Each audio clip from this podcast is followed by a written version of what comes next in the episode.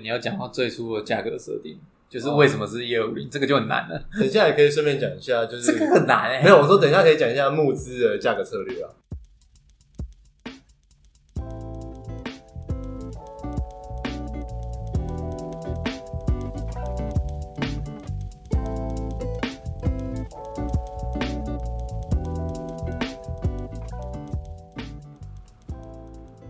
哦，好啊，好，大家好，这是周四下聊 Fast Pass，我是朱奶。我是胖虎，我们今天要来讲讲怎么用广告来锚定你的价位。但我们今天讲的主题会比较偏募资项，因为这是我们最近炒募资的一个心得。 OK，我们先来讲募资有哪几种常见价位设定好了。募资哦，募资如果是在如果最主要的渠道是要操作 FB 的广告的话，通常啊，通常它的价位会在一千五以下，嗯，应该是最低阶，最低阶。对，会在一千五以下，然后因为一千五以下，一千以下，应该说一千以下是搭测试 FB 广告，就是相对容易好出手，转换的价位。而且很多是那种七百、八百，对，就这个是超好出手。就心理就心理的负担上来说比较小，对，大家可以快速决定说啊，没有超过一千块，对所以我觉得还不错，我就要买了，嗯，这样。然后再下一步会有团购，对啊，呃，以募资来讲，它一定会有至少，它先会，它会先有一个定价，嗯，那这个定价是未来的上市价，其实它就是先定一个锚，定高标，我东西不会贵超过哪里。然后再下一步是它会有一个募资的专案价，那这个专案价也是通常都是无限量的，那它通常会是募呃定价的七折、八折，或者是更低都有可能。假如说是新产品，真的新产品不是预购式专案的话，嗯，它通常甚至会打到三折、四折都有。这是一个专案价，那再来会有一个早鸟价，早鸟价它比专案价便宜。嗯，那甚至还有什么超早鸟，没关系，反正就是更便宜去走。嗯， 再来一定会有团购价，两只、四只、六只，通常都是双数只啊，很少三色嗯的。三只的，三只的话就是你的产品有多色多款，嗯，然后包一个套，就是全部都给你。这种，那这种通常会跟早鸟或超早鸟的价格是一样的。然后再来还有那种什么特殊款的加码价，就是假如说你是二代产品加送一代的那种，那、嗯在操作自己的价格的时候，大家呃，像我们这次就有遇到两个状况。第一个状况，我的状况就是其他的销售组合都卖完了，专案价卖不出去，然后其他销售组合卖完之后，专案价就停了， ，QQ，对吧、啊？这个解法也超级简单，我们出加加码款就好了，嗯，因为你要有让消费者有的选，他有的比嘛。对，就是定锚的逻辑是在说，你要先定定，在他心里画一块，做一把尺。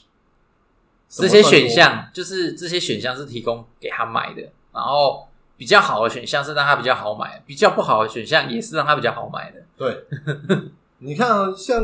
呃，我像一开始就是这个这个有一个经典的案例，嗯就是、我忘记是经经济学学人还是哪一个周刊，嗯他一开始只有一个纸本的纸本的年费专案，嗯纸本就是你付这个，例如说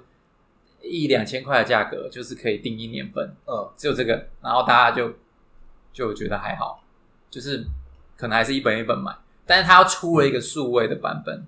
嗯，但是也是一年份的，但是你没有纸本，但是价格就便宜了八折，哦这是第二个选项。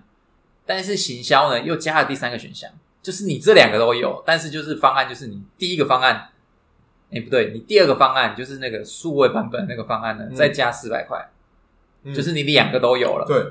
你两个都有，然后你有纸本，你又有数位，所以第二个选项基本上就没有人选了。对所以大家只考虑第一个选项跟第三个选项，就是那我要不要加那个钱去有数位版本？但是第一个通常就呢是比，较急，对对对，但是他就让你去决定说，哦，我买第三个超赚，对。那还有一个模式，就是你这样你讲的是内容上的，对再来是 IKEA 他们实做的范例。嗯，你去逛 IKEA，你会发现像杯子啊、汤匙这种东西，通常对会有多色多款。对，但是以后台数据来看，实际上卖得掉的就只有特定一两款。嗯像这种制作成本低但是多色多款的产品，大概有以我自己开眼镜行的经历来讲，大概有六到八嗯，六到八成是牺牲打，所以你呃，我们通常在算成本的时候会直接抓一个，例如说我这一组产品它总共一百支镜框，总共五色，那我实际上卖的出去的可能是二十到四十支，嗯，那我就会把这二十到四十支的单价成本算进去，然后剩下的镜框就会变成是用送的。就是我可能摆了一年之后没有卖出去，那隔年就会变成说做活动加价购做掉做活动我把它做掉，嗯它就是成为我的无效库存。嗯，那当然就送掉啊，不要增加库存压力啊。嗯对吧那募资的价格定位也是这样子，你要想，因为募资的产品通常都是比较看不到、摸不到、虚幻的，它相比一般的电商更虚幻一点，嗯，所以他在做这种定价策略就要特别谨慎。讲完了吗？还没，广告嗯，怎么用广告去打这件事情？通常我们广告会分成三个阶层，嗯，三个阶段啊，就这是是常见的广告漏斗了。对啊，那如果是广告漏斗来说的话，第一层因为是接触新客，你要先让他吸引到他的注意，所以通常是讲他的痛点，或者是他生活上遇到的问题，然后你的产品可以去解决，对然，后用影片的方式去演绎。那演绎完之后，他会开始看文案，那文案的东西就会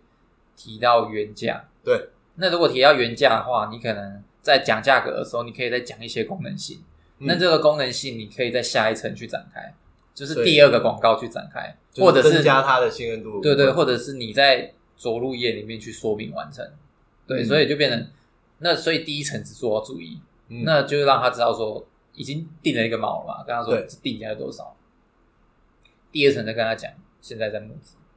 现在的募资，那募资代表的是可能会有早鸟价，有招然鸟后价，再来它啊然后总会招鸟，价是限时的，哎、对，嗯，它会有限时限量的抢购。对那再来，你在前期赞助我们，我们在成了之后，我们会给你比较大的回报，对，成为我们的 VIP 会员之类的。嗯，最后再下一层才会是，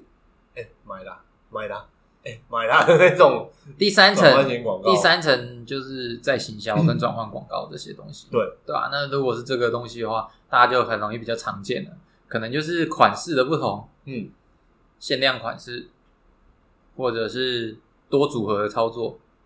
像我遇到的嗯现在募资问题，我不是说其他组合卖完嘛，专案家都卖不完嘛，对，所以我就紧急请业主加开一个，因为它其实有旧款。嗯那我就说你在价格设定上，你可以把旧款的成本塞进去，嗯然后用送的。那其实你的专案结果是一样的，只是你一定要让选项有两个以上，让消费者可以选，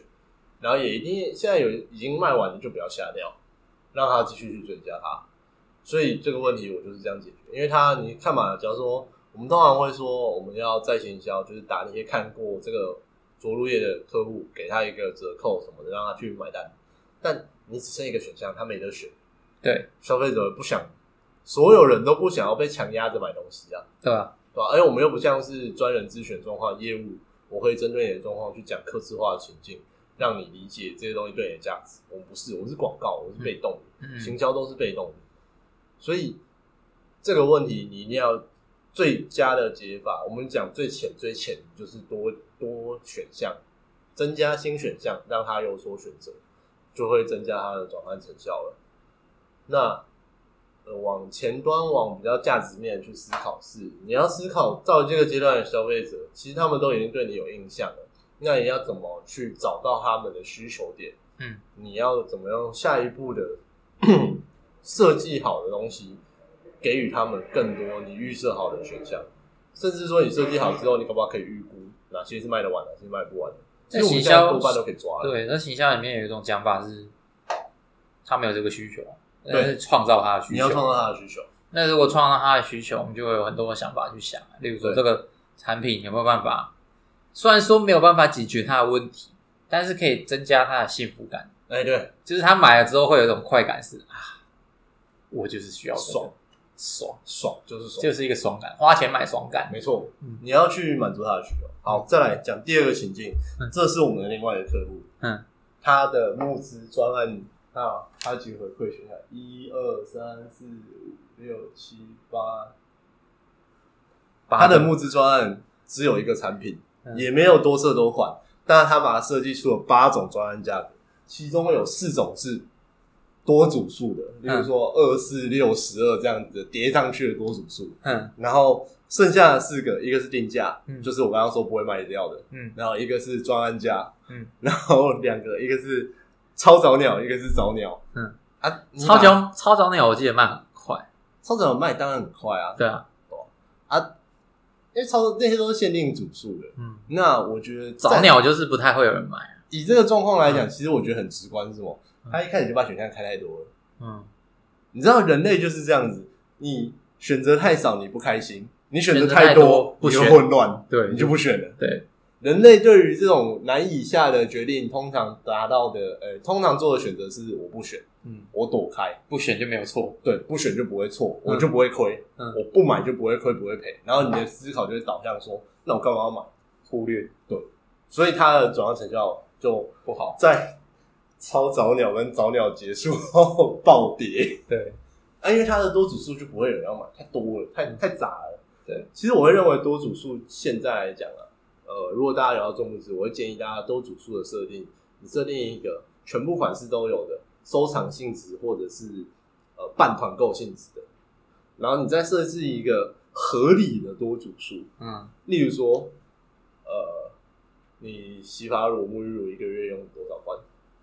一个月用不了一罐，啊我大大概三概个月、四个月才要用掉一罐嘛。对啊，而且我不会就是一次买两瓶，因为我想换，哦，你会想换？所以对我来说，它的吸引力会在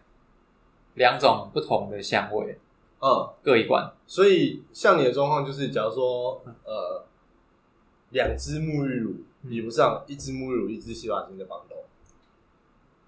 一支沐浴乳，一支洗发精的方法，我觉得也还 OK，就是对，反正我就是这三个月洗完，对，那像碰我状况就会是我刚刚讲的，嗯，多款项，嗯，这个东西比较适合你。对啊，那像我的状况是我不太换，嗯因为我皮肤会过敏。嗯那我通常都是用多酚，嗯我会有一个 pH 五点五小朋友用的嗯，啊，我用那种东西就是我用，没事，因为我用其他的都会过敏，嗯我试到一个不会过敏的，我之后就全部都用它。